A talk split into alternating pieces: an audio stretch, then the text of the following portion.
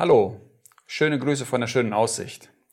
Ich bin Eduard Dück und ich möchte euch heute einen jungen Mann vorstellen. Nennen wir ihn mal Hannes. Hannes ist ein junger, erfolgreicher Geschäftsmann im Bereich der Elektrotechnik. Er wohnt in Norddeutschland und genießt das Leben in vollen Zügen. Obwohl er erst Mitte 20 ist, hat er es schon ganz schön weit gebracht. Sein Erfolg zeigt er auch ganz gerne mit seinen Autos. Besonders mit seinem Cabrio schafft er es immer wieder, die Damenwelt zu beeindrucken. Eines Tages sitzt er wieder in seinem Büro und brütet über neue Pläne. Es klopft an der Tür und der Pastor der örtlichen Gemeinde kommt rein. Er ist wieder auf Betteltour, wie Hannes es gerne nennt. Der Pastor sammelt Gelder für ein soziales Projekt hier in der Gegend.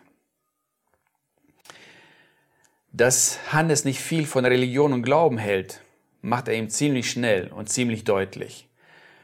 Ähm, bleib mir mit deinem Gott und deiner Bibel weg. Das sind ja eh alles nur Lügen und Märchen. Schroff schmeißt er ihn raus. Traurig, aber doch freundlich geht der Pastor davon. An der Tür bleibt er stehen, dreht sich noch einmal um und sagt, Hannes, es ist nicht gut, etwas zu verwerfen, bevor man es geprüft hat. Und schon ist er weg. Dieser Satz trifft einen jungen Geschäftsmann wie ein Schlag ins Gesicht. Es ist nicht gut, es ist nicht weise, etwas zu verwerfen, bevor man es geprüft hat. Er hat es doch schon tausendmal erlebt. Eine scheinbar dumme Idee hat sich nach näheren Hinsehen als eine gute Geschäftsidee entwickelt und hat ihm so manchen Euro eingebracht. Es ist nicht gut, etwas zu verwerfen, bevor man es geprüft hat. Es ist nicht weise, etwas zu verwerfen, bevor man es geprüft hat. Dieser Satz dreht sich immer wieder und immer wieder in seinem Kopf. Sollte er es tatsächlich mal wagen und sich mit der Botschaft der Bibel auseinandersetzen? Sollte er das, was er sofort verworfen hat, vorher vielleicht mal prüfen? Er lässt sich darauf ein. Er besorgt sich eine Bibel, und fängt drin an zu lesen. Was hat es mit diesem Jesus auf sich? Was ist seine Botschaft? Was hat diese biblische Botschaft mit meinem Leben heute zu tun? Je länger er sich damit beschäftigt, desto mehr hat er das Gefühl, die Worte werden lebendig.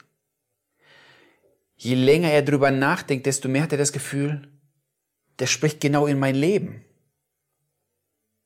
Und das, was er für unmöglich hielte, passierte plötzlich. Sein Leben verändert sich Schritt für Schritt. Da, wo er im Mittelpunkt stand, sein Geld und seine Geschäfte, steht plötzlich Nächstenliebe, Rücksicht und Respekt. Er merkt, wie die Botschaft der Bibel lebendig wird. Er merkt, wie sein Leben verändert wird durch den, durch den Inhalt der Bibel. Er merkt, wie Jesus immer mehr in sein Leben hineinspricht. Heute ist Hannes inzwischen Rentner. Sein Leben hat sich seit damals geändert.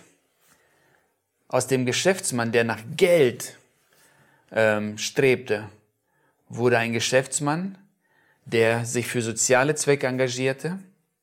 Und der Bibelvers aus Hebräer 4, Vers 12 wurde bei ihm so lebendig, da steht, denn eines müssen wir wissen, Gottes Wort ist lebendig und voller Kraft. Das schärfste, zweiseitige, geschliffene Schwert ist nicht so scharf wie dieses Wort, das Seele und Geist, Mark und Bein durchdringt und sich als Richter unserer geheimsten Wünsche und Gedanken erweist. Haben wir den Mut, diese Bibel aufzuschlagen? Haben wir den Mut, da drinnen zu lesen? Wenn wir anfangen, in der Bibel zu lesen, wird sich unser Leben verändern. Wenn wir anfangen, die Botschaft der Bibel wahrzunehmen, wird sich unser Leben verändern. Das Wort Gottes ist lebendig. Und egal, ob du schon lange als Christ lebst, lies in der Bibel und lass das deine Gedanken immer wieder neu verändern. Oder du sagst, ich kenne die Bibel nicht, ich halte nicht viel von der Bibel. Lass dich herausfordern.